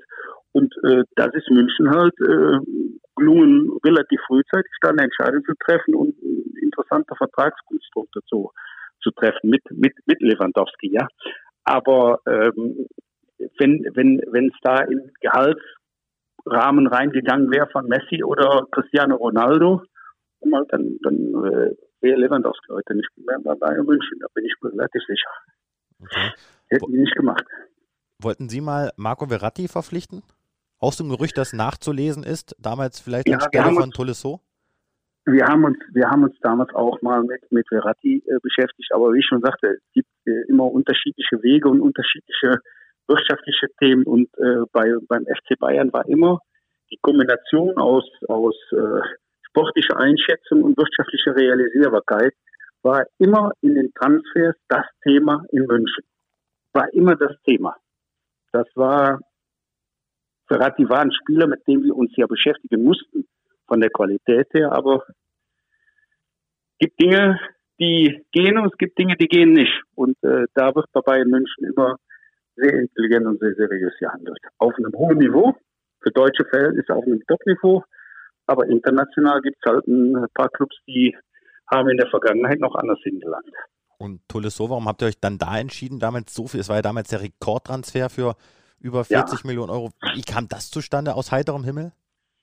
Äh, das war auch nicht aus heiterem Himmel, sondern das war auch ein äh, Überzeugungsprozess, an dem ich auch eine, äh, eine ganz entscheidende Rolle gespielt habe, weil ich von, von Corentin auch total überzeugt war. Ja, ich hatte den, äh, hatte den äh, mehrfach live gesehen und äh, die, die Kombination aus, aus Wucht, aus Siegesmentalität und auch aus Torgefährlichkeit hat mich damals total beeindruckt und ich war sicher, dass der einen sehr, sehr guten Weg beim FC Bayern gehen wird. Äh, ich glaube nach wie vor, dass äh, Tulisso die, die, die Qualitäten hat zu einem sehr, sehr guten Spieler, auch zu einem Bayern-Spieler. Er hat viel, viel Pech gehabt mit Verletzungen. Ja, darf auch nicht, er hat übrigens auch nur mal so Unternehmen bei bemerkt, im WM-Finale äh, für Frankreich, die Weltmeister geworden sind, äh, ist, ist er eingewechselt worden. Ja, ist, ist er jetzt, wie gesagt, im WM-Finale. Ne? Also er hat ja auch schon eine gewisse Aussagekraft. Tolisso hat natürlich auch das Problem, dass, dass bei Bayern München im Moment äh, da zwei Jungs, äh, zwei Deutsche spielen äh, mit Kimmich und Goretzka, die natürlich überragende Leistungen in, in Serie liefern und da bist du erstmal äh, auch ein Tacken hinten dran. Das ist für einen Spieler mit dem Anspruch von Tolisso natürlich auch nicht ganz so einfach. Absolut. Jetzt muss man natürlich mal sehen, ist gerade verletzt, äh, zählte so indirekt zu den möglichen Verkaufskandidaten jetzt im Sommervertrag. Läuft er dann auch bald aus. Also die Zukunft von Tolisso ist offen. Herr Reschke, erstmal nochmal vielen Dank für, die, für diese Insights. Wirklich auch ein, ein toller, ja, eine tolle Sache für, für all diejenigen, die hier zuhören. Dann kam das aus beim FC Bayern. Und ich habe mich im Vorfeld auch nochmal so ein bisschen eingelesen und da wurde immer mal wieder so beschrieben, dass das auch mit der Einstellung von Hassan Salihamidzic hätte zu tun haben können. Rummenigge sagte ja damals im Zitat, der kommt jetzt, der ist jetzt Sportdirektor und Zitat wortwörtlich, er ist der Vorgesetzte von Michael Reschke. Haben ja, Sie das so als Affront gesehen? Nein, überhaupt nicht, kein bisschen. Zunächst mal äh, kann, konnte Bayern München jede Entscheidung treffen. Aber meine, meine Gespräche mit VfB Stuttgart und das erste Mal, dass ich bei Rummenigge vorstellig geworden bin, bei Rummenigge und Böhnes, und habe darum gebeten, nach Stuttgart wechseln zu dürfen. Das war bevor überhaupt ein Gerücht von Salihamidzic äh, aufkam. Ja. Und äh, äh, Rummenigge hat mir dann äh, am, am Anfang äh, unterstellt, so in Anführungsstrichen unterstellt, ich wollte nur kokettieren mit der Geschichte, aber ich, ich hatte wirklich die Gespräche mit dem VfB, damals, damaligen Präsidenten Wolfgang Dietrich, die waren einfach, die waren einfach sehr reizvoll und das hat mich, das muss ich einfach sagen, das hat mich total, total gepackt. Ich wollte, ich wollte diesen Schritt gehen, ja. So, und dann äh, glaube ich, dass es durch die Verpflichtung, dadurch, dass Hassan Salihamidzic gekommen ist, für Rummenigge und Hönes einfacher war zu sagen, vielleicht ist das, macht, macht es jetzt sogar Sinn, dann kann der Hassan sich mit einem starken Partner Marco Neppe äh, an, an seiner Seite entwickeln und vielleicht ist das besser, aber das hatte definitiv keine Kausalität. Okay, und wie ist Ihr Verhältnis heute zu Uli Hoeneß? Es gab ja dann auch den Spruch, der schlaue Herr Reschke, weil Sie ja damals einen Vorschlag gemacht hatten, möglicherweise Playoff-Spiele in der Bundesliga, um die Meisterschaft ein bisschen interessanter zu machen. Wie ist Ihr Verhältnis heute? Ist das eine Freundschaft oder ist das eher eine Distanz? Nee, also äh, ich bin Uli Hoeneß unglaublich dankbar. Der hat mir in, in äh, der vielleicht schwierigsten Phase, die ich in meiner sportlichen Laufbahn hatte, hat der äh, mir mal äh, total wichtige Ratschläge gegeben und, und, hat total an meiner Seite gestanden und hat, äh, hat ja auch äh, mitgewirkt an, an, an meinem Wechsel äh, zum FC Bayern und äh, ja, ich bin, ich bin ihm zutiefst dankbar und ich bewundere den und ich schätze den und mag den auch sehr und dass er das damals, das, immerhin hat er gesagt, der schlaue Herr Reschke, ne? So, äh, ist ein Kompliment. Schlau, schlau, schlau ist, ich, ich, schlau ist ja nicht, nicht das Schlimmste, äh, aber ich kann das verstehen aus, aus Bayern Sicht, die sagen, ja, wenn wir nach 34 Bundesligaspielen deutscher Meister sind, dann sind wir deutscher Meister. Und ich habe das damals ja gesagt, dass wir das in jedem zweiten Jahr, eben wenn keine EM oder WM ist, so ein Thema mal durchspielen könnte, ob man mit den äh, besten vier der Bundesliga dann nochmal so, so, so, so, ein, so eine Endrunde spielt mit Halbfinale und Finalspielen. Und äh, auch unter dem Hintergrund, dass ich gesagt habe, das ist ja für die Bayern dann sogar noch reizvoller, deutscher Meister in einem Finale zu werden, als vielleicht sechs Spieltage vor Schluss. Ähm, Uli hat eine andere Sichtweise gehabt, die muss man respektieren und ich gratuliere den Bayern dann zum neunten, zum zehnten und zur elften deutschen Meisterschaft vorab schon mal. Und Sie haben ja auch prophezeit, dass die Bayern auf Jahre unschlagbar sein werden. Welche Phase meinten Sie eben, als Sie gesagt haben, Uli Hoeneß stand Ihnen da zur Seite. War das jetzt eine aktuelle Phase? Weil Sie haben ja auch auf Schalke. Nein, nein, nein, nein, nein, nein, nein, nein, Das war, das war zu meiner Zeit. Das war zu meiner Zeit in, in Leverkusen. Äh, nach, nach dem fünften Jahr als Manager äh, hat es mal eine, eine äh, sehr kritische Phase gegeben in Leverkusen, äh, weil ich mit dem, mit dem damaligen Trainer Bruno Labbadia, äh, ähm, ja, wir haben einfach ein sehr angespanntes Verhältnis gehabt und da war eine, eine spezielle Phase in Leverkusen und äh, Uli Hoeneß hat, hat mich damals mal nach München zu einem Gespräch eingeladen und äh, wie, wie er mir damals Rückhalt gegeben hat, äh, wie wertschätzend er war und wie viele gute Tipps er mir gegeben hat vom, vom, vom Ablauf, äh, das war schon sensationell und was ganz interessant war, alles, was er mir damals gesagt hat, ist eingetreten. Bis hin sogar, das war das erste Mal, dass er gesagt hat, und irgendwann kann es auch sein, dass die mal bei uns landet. Das war, das war damals schon, das hat er damals schon prognostiziert. Und von daher sehen, werde ich das nie vergessen. Ich bin dem Uli sehr dankbar. Sehr, sehr interessant. Jetzt denke ich mir so, Sie sind bei Stella und bei Stella sind ja auch ein paar interessante Spieler, um mal einige zu nennen. Mason Mount, Eduardo Camavinga, über den wir hier auch im Podcast schon gesprochen haben. Saul Niguez, Ibrahima Konate von Leipzig, Serginho Dest, der von Barcelona äh, oder der bei Barcelona jetzt gerade durchstartet, den die Bayern ja haben wollten. Gareth Bale, Omar Richards, den die Bayern aus Reading verpflichtet haben. Ist da jetzt eigentlich Ihre Leitung zum FC Bayern oder zu Neppe, der ja die Transfers abwickelt beim FC Bayern, ist die jetzt sehr, sehr kurz? Muss man sich jetzt darauf einstellen, dass auch Spieler von Ihnen beim FC Bayern dann landen zukünftig? Also die, eine Agentur kann auch mal eine gute Idee haben und äh, dann einen Verein auf, auf eine gute Idee bringen. Aber in der, in der Regel ist es immer so, dass die Vereine ihre Selektion bei Spielern hier nicht von persönlichen Kontakten mit, äh, mit einem Berater oder mit einer Agentur abhängig machen.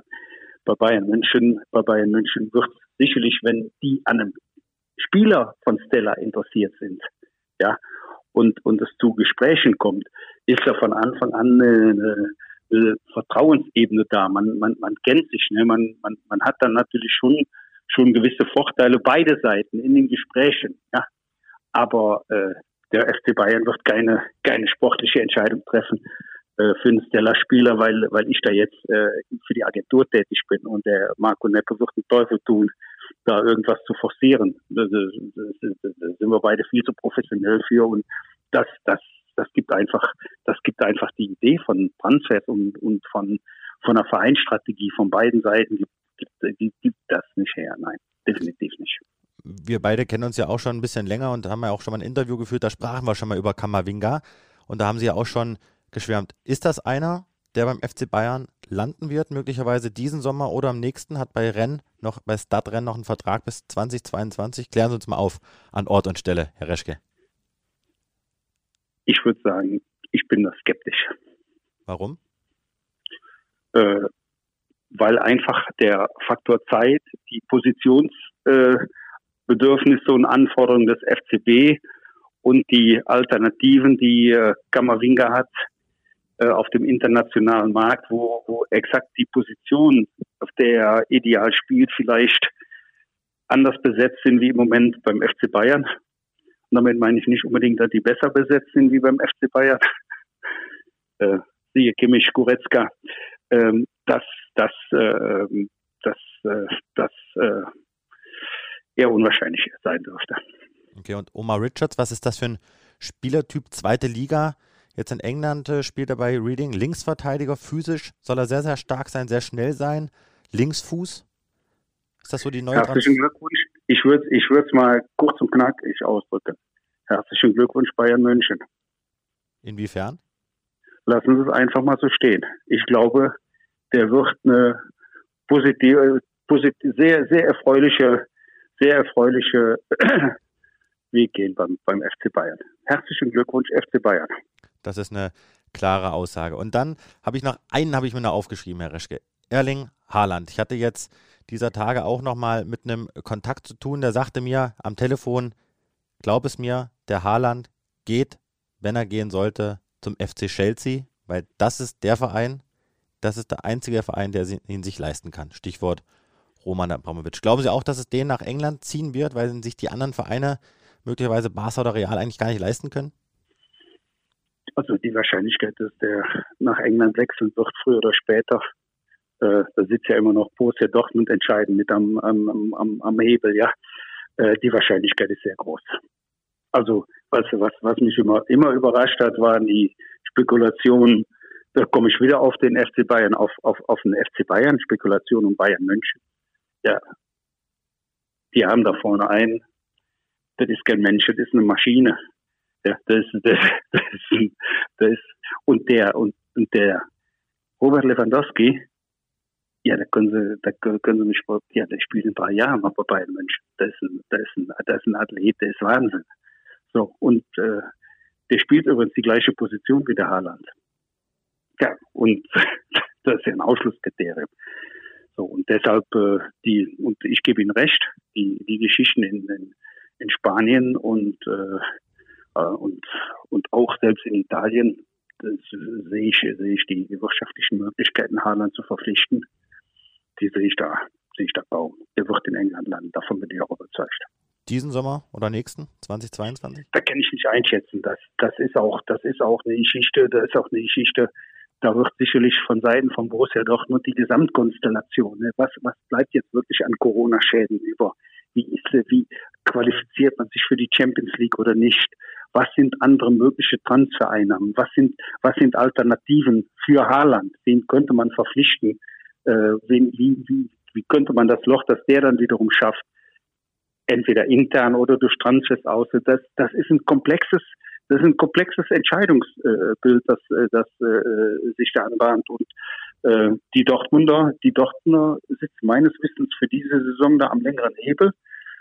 wenn die, wenn die das im Moment sagen, der bleibt in jedem Fall, dann äh, ist, ist das eine aktuelle Bestandsaufnahme. Das ist sicherlich auch die aktuelle Überzeugung, aber es kann irgendwelche Entwicklungen geben. Ich sag jetzt mal, wenn nachher ein Verein äh, für, für Haaland 150 Millionen bietet, um mal das vielleicht auf eine illusorische äh, Zahl äh, in den Raum zu schmeißen, dann äh, wird es bei Dortmund dann, dann wird es bei Dortmund Überlegungsprozesse geben müssen. Ja, aus wirtschaftlichen, aus wirtschaftlicher Vernunft, aus wirtschaftlicher Vernunft heraus wird es dann Überlegungsprozesse geben und äh, da ist Ende offen. Aber alles Spekulation im Moment.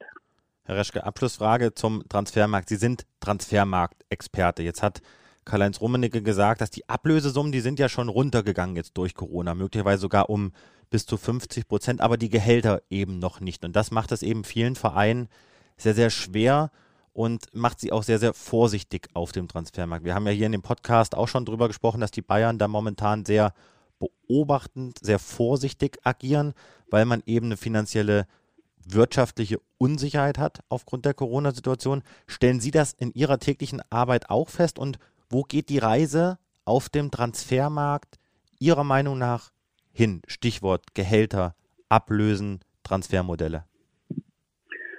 Ja, das hängt eindeutig äh, mit der Gesamtsituation Corona zusammen. Wird, wird es wieder auf absehbarer Zeit möglich sein, dass die Stadien voll werden?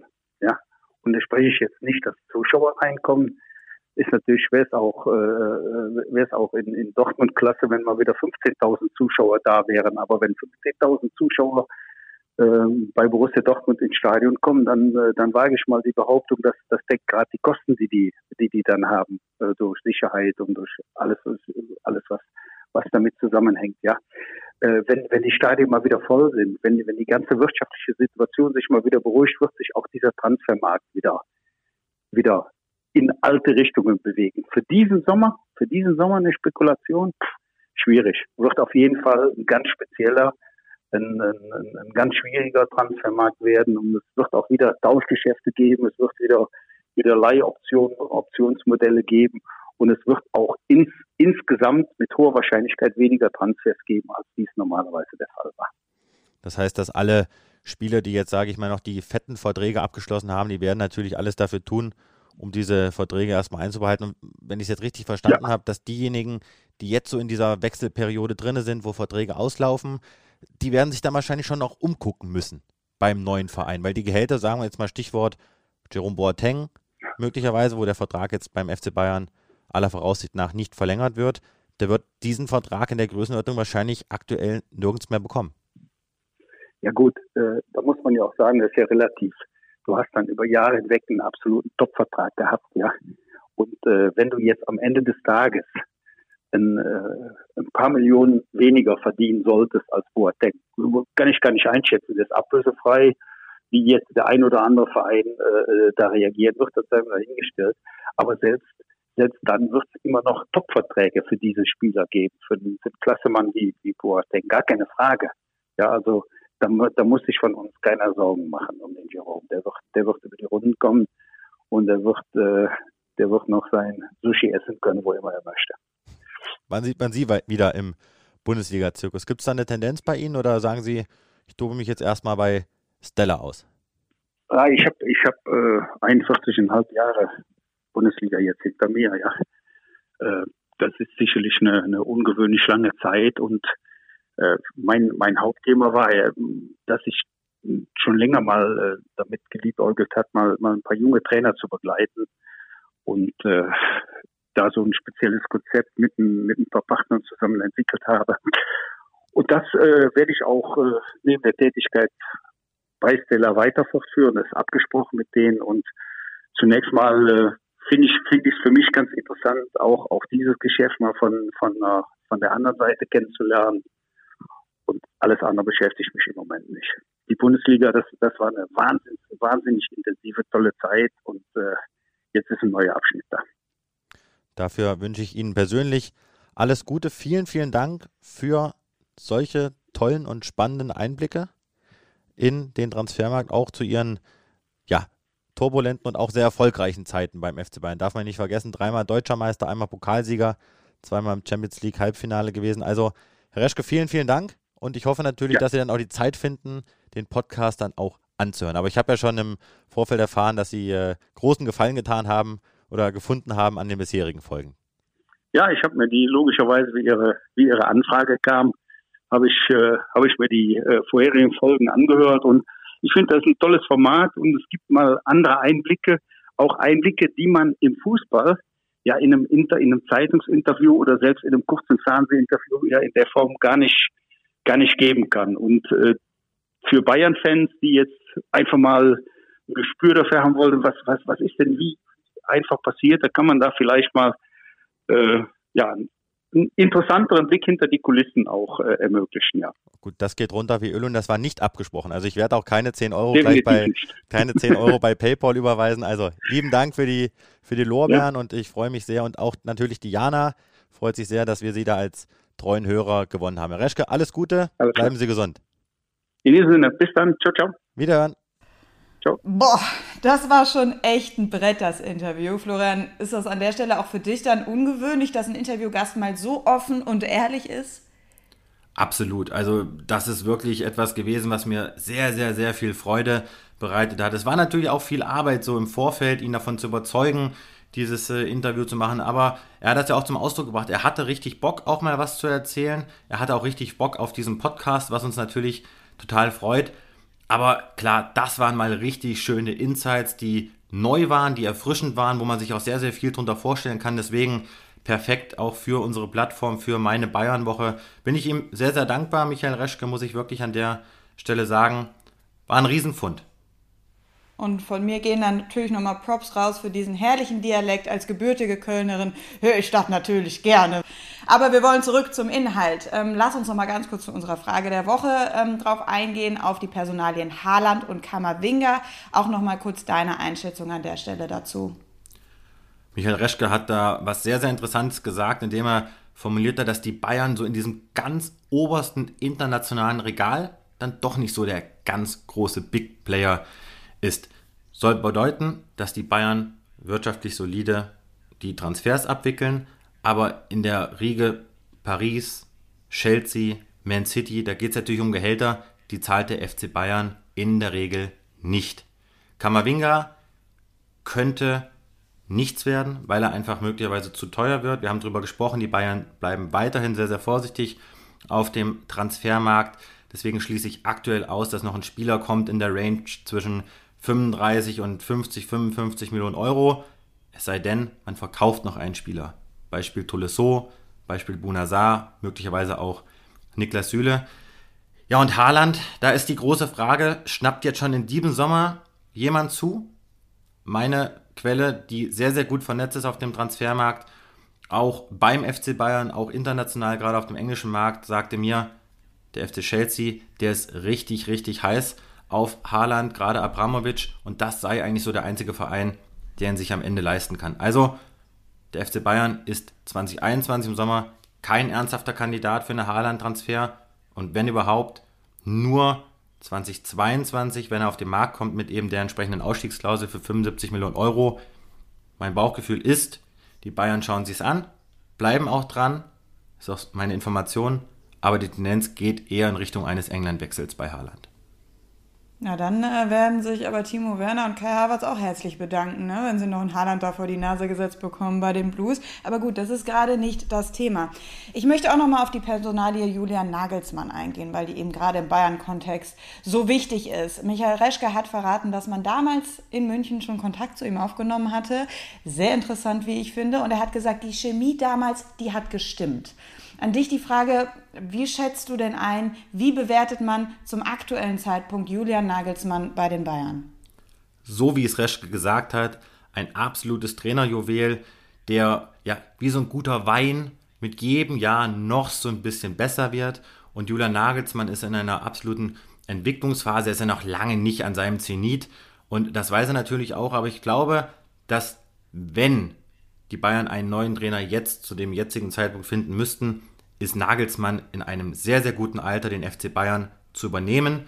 Der Verein ist im Umbruch. Nach den Abgängen von Alaba, Martinez und Boateng hat man im Grunde genommen so von dieser alten, routinierten Garde noch Neuer, noch Müller, noch Lewandowski. Das sind Spieler, wo ich glaube, die würden Nagelsmann auf jeden Fall auch folgen. Und dann kommt die Generation Kimmich, Süle, Goretzka und die haben mit Sicherheit Bock unter Nagelsmann nochmal so diesen nächsten Step zu gehen. Aber Ganz wichtig, Hansi Flick ist Bayern-Trainer. Und das wollen wir an der Stelle nicht vergessen. Und es kann sehr gut sein, wie Herr Reschke auch gesagt hat, dass das auch die nächsten Jahre so bleiben wird. Aber Nagelsmann ist auf jeden Fall auf der Bayern-Liste als der mögliche nächste Bayern-Trainer. Und wenn Uli Hoeneß einen Typen gut findet, dann vergisst er das nicht. Und deswegen war das so spannend, was Reschke da verraten hat, weil das war ja bislang so nicht bekannt. Und Nagelsmann ist ja auch ein Bayer, er ist Bayern-Fan, also da sind schon sehr, sehr viele Vorzeichen, die einen dahin leiten können, zu sagen, dass Nagelsmann prädestiniert ist, mal irgendwann Trainer der Münchner zu werden. Herr Reschke hat es so ausgedrückt, äh, Nagelsmann als Bayern-Trainer, da müssen viele Faktoren zusammenkommen. Du hast es gerade gesagt, da stimmt schon sehr viel. Das Einzige, was gefühlt nur noch nicht so wirklich passt, ist der Zeitpunkt. Noch hat Nagelsmann keinen Titel gewonnen. Er hat in dieser Saison noch die Chance auf den Pokal mit den Leipzigern. Champions League sind sie raus, Bundesliga kommen wir später noch zu, aber sieht auch eher mau aus. Du hast gerade auch schon gesagt, Julian Nagelsmann ist noch lange nicht am Zenit in seiner Entwicklung. Glaubst du denn, es ist jetzt nur Spekulation, ja, noch ist Hansi äh, Flick Trainer bei den Bayern, trotzdem jetzt mal dieses Hirngespinst, dass man ihm in München wirklich die Zeit geben würde, sich auf der Trainerbank noch weiter zu entwickeln? Sehr gute Frage. Nein. Wir haben in der Vergangenheit gelernt, dass beim FC Bayern kein Trainer Zeit hatte, irgendwas zu entwickeln. Beim FC Bayern hast du Erfolgsdruck und Julian Nagelsmann, egal, nochmal, wann er beim FC Bayern Trainer wird, muss abliefern. Und da gibt es auch keinen, du kriegst ein, zwei Jahre, bis du da Meister wirst. Das kann sich der FC Bayern ja überhaupt nicht erlauben. Und auch die ganze Presselandschaft äh, rund um den FC Bayern ähm, würde das natürlich auch so nicht mitnehmen. Also beim FC Bayern müssen Titel abgeliefert werden. Nagelsmann wird das wissen.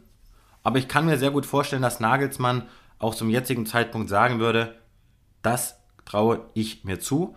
Ohnehin, er hat ja auch die Berateragentur gewechselt, ist ja jetzt äh, bei Volker Struth ansässig, der ja auch Süle berät und Dario Upamecano. Und dann hört man schon, dass Nagelsmann so im Hintergrund bei dem einen oder anderen Topverein in den letzten Monaten immer wieder mal so angeboten wurde, ist natürlich schwierig zu verifizieren. Aber Barcelona, das wissen wir, hat konkret angefragt wegen Nagelsmann und das zeigt ja auch, dass Nagelsmann als Juwel ja anerkannt ist im europäischen äh, Superlativ. Deswegen, Nagelsmann wird den nächsten Step machen zu einem richtig großen Verein. Und wenn Barcelona jetzt schon anfragt, dann ist er für die Bayern sicherlich auch interessant. Oh, genau, weil ich diese Antwort erwartet habe, habe ich dir auch diese Frage gestellt. Es bleibt auf jeden Fall sehr, sehr spannend. Also ich bin gespannt, wie das ausgeht. Wir wollen jetzt aber mal den Blick vom Seitenrand wieder auf den Platz richten. Neues aus der Mannschaft. Wir schauen aufs aktuelle Personal der Bayern und wollen wissen, wer bleibt im Sommer, wer könnte gehen im Sommer und wer könnte natürlich auch noch kommen im Sommer. Florian, gib uns ein kurzes Roundup zu den aktuellen Entwicklungen. Sehr gerne. Tolle Antwort wie immer, Jana. Also ich äh, merke, du bist heute schon wieder top motiviert. Das freut mich ganz besonders. Ja, mich haben schöne Informationen ereilt. Zum einen Kingsley Coman, Vertrag bis 2023. Da ist die klare Tendenz, dass Coman seinen Vertrag in München verlängern möchte. Zwar ruhen die Gespräche aktuell. Sein Vater ist ja da federführend in den Gesprächen mit Salihamidzic und Neppe. Aber Coman, der fühlt sich pudelwohl. Der weiß auch, dass er momentan bei einem der Top-Vereine, vielleicht bei dem Top-Verein in Europa spielt. Jetzt mal abgesehen von der Paris-Niederlage. Aber da ist, wie gesagt, die Tendenz, dass er da nochmal einen langfristigen Vertrag in München unterschreiben wird. Dann gibt es Neuigkeiten zu Chris Richards, auch eine ja, Frage, die mir sehr oft gestellt wird. Auf Twitter daher auch äh, eine User-Frage sozusagen. Chris, Chris Richards ist ja an die TSG Hoffenheim ausgeliehen und die TSG möchte ihn gerne länger behalten. Über den 30.06. hinaus. Alexander Rose, der ist Rosen, der ist total angetan von ihm, hat auch schon Gesprächsbereitschaft signalisiert bei Salihamidzic und bei Marco Neppe. Gut möglich, dass die Bayern da einwilligen. Und dann gibt es noch Nachrichten zu Ron Torben Hoffmann, der aktuellen Nummer 3 beim FC Bayern im Tor. Da läuft der Vertrag ebenfalls aus. Die Bayern haben aber eine Option, diese ja, können sie ziehen und dann verlängert sich der Vertrag von Ron Torben Hoffmann. Das werden sie wahrscheinlich auch tun, um ihn dann im Sommer zu verkaufen. Er hat äh, Interesse aus oder Interessenten aus der Bundesliga und aus dem Ausland und möchte den Verein gerne verlassen. Und zu guter Letzt Michael Olise, auch oft gefragt auf Twitter, kommt der jetzt, was ist da dran? 19 Jahre von Reading, vom englischen Zweitligisten, da wo Oma Richards ja auch herkommt, der schließt sich ja den Bayern im Sommer an. Da sind die Bayern aber nicht dran. Es wird nicht zu einem Transfer kommen. Ja, er wird auf dem deutschen Markt gerade angeboten, aber da gibt es nichts Konkretes zwischen Bayern und dem Management von Olysee. Ja, vielen Dank für dieses äh, kurze, knackige, aber umso informativere Roundup-Flow zu den möglichen Transfers des FC Bayern. Damit würde ich sagen, machen wir einen Strich unter die Gerüchteküche und die News rund um Transfers und richten den Blick auf die Bundesliga. Am nächsten Spieltag steht das Spiel gegen Union Berlin an. Im, am letzten Spieltag gab es diesen knappen, aber umso wichtigeren 1-0-Sieg gegen RB Leipzig. Du hattest in der letzten Podcast-Folge gesagt, wenn die Bayern gegen Leipzig gewinnen, dann lassen sie sich die Meisterschaft nicht mehr aus der Hand nehmen. Nach dem Wackler in der Champions League jetzt bleibst du trotzdem bei der These, was die Meisterschaft angeht. Ja, erstmal lieben Dank, dass du immer das Positive siehst, denn ich habe ja auch gesagt, dass die Bayern eher nicht die Meisterschaft holen, sondern äh, eher die Champions League verteidigen, weil sie darauf richtig heiß sind. Aber ja, die Bayern lassen sich das Ding jetzt nicht mehr nehmen. Der Leipzig-Sieg, der war verdient der war sehr, sehr wichtig. Sieben Punkte Vorsprung. Das hat noch nie jemand äh, verspielt in der Bundesliga-Historie und das wird auch der FC Bayern nicht tun. Obwohl man verletzungsbedingt natürlich arg gebeutelt ist. Jetzt am Samstag gegen die Köpenicker, da fallen ja etliche Spieler aus, jetzt auch noch Süle und Goretzka, Davis, Knabri, Lewandowski, also das ist äh, echt eine ganz schöne Palette. Deswegen habe ich mal den Kapitän, den Aushilfskapitän von Union Berlin angerufen. Marvin Friedrich, Innenverteidiger Kante. Ich finde das immer so schön. Kante, Hühne, lässt sich ja immer sehr schön aufschreiben. Und ich habe ihn gefragt, habt ihr aufgrund des Hinspielergebnisses, aufgrund dieses 1 zu 1, wo sie den Bayern echt wehgetan haben, noch mehr Mut fürs Rückspiel? Und ist Union, so mit dieser ganzen Herangehensweise, dieses kleine gallische Dorf da in Berlin, ist das ein Wunder? Und seid ihr deshalb so gefährlich? Natürlich äh, muss man sehen, dass da wirklich viel zusammenkommt, dass man äh, da punkten kann. Aber wir haben es jetzt hier zu Hause schon mal bewiesen, dass wir die Bayern ärgern können. Und äh, das äh, wird uns auf jeden Fall noch im Kopf rumschwören, dass wir äh, auf jeden Fall äh, auch in München was holen können, wenn sehr, sehr viel zusammenpasst. Mm, das kann man schon so, kann man schon so sagen, dass es ein kleines Wunder ist, weil äh, am Anfang der Saison hat keiner mit uns gerechnet. Ich glaube, wir waren äh, mit den Absteigern 1 und 2 mit in Verbindung gebracht worden. Ähm, und äh, ich denke schon, dass es eine kleine Überraschung ist, wenn nicht sogar eine große Überraschung ist, dass wir da jetzt stehen, wo wir stehen. Ähm, ja, aber nichtsdestotrotz wissen wir auch, wo wir herkommen und äh, dass jedes Spiel in der Bundesliga für uns immer noch äh, ein Highlight ist und deswegen äh, müssen wir das auch Samstag so angehen. Ich würde es sehr gut finden, wenn wir äh, mit 2-1 gewinnen würden.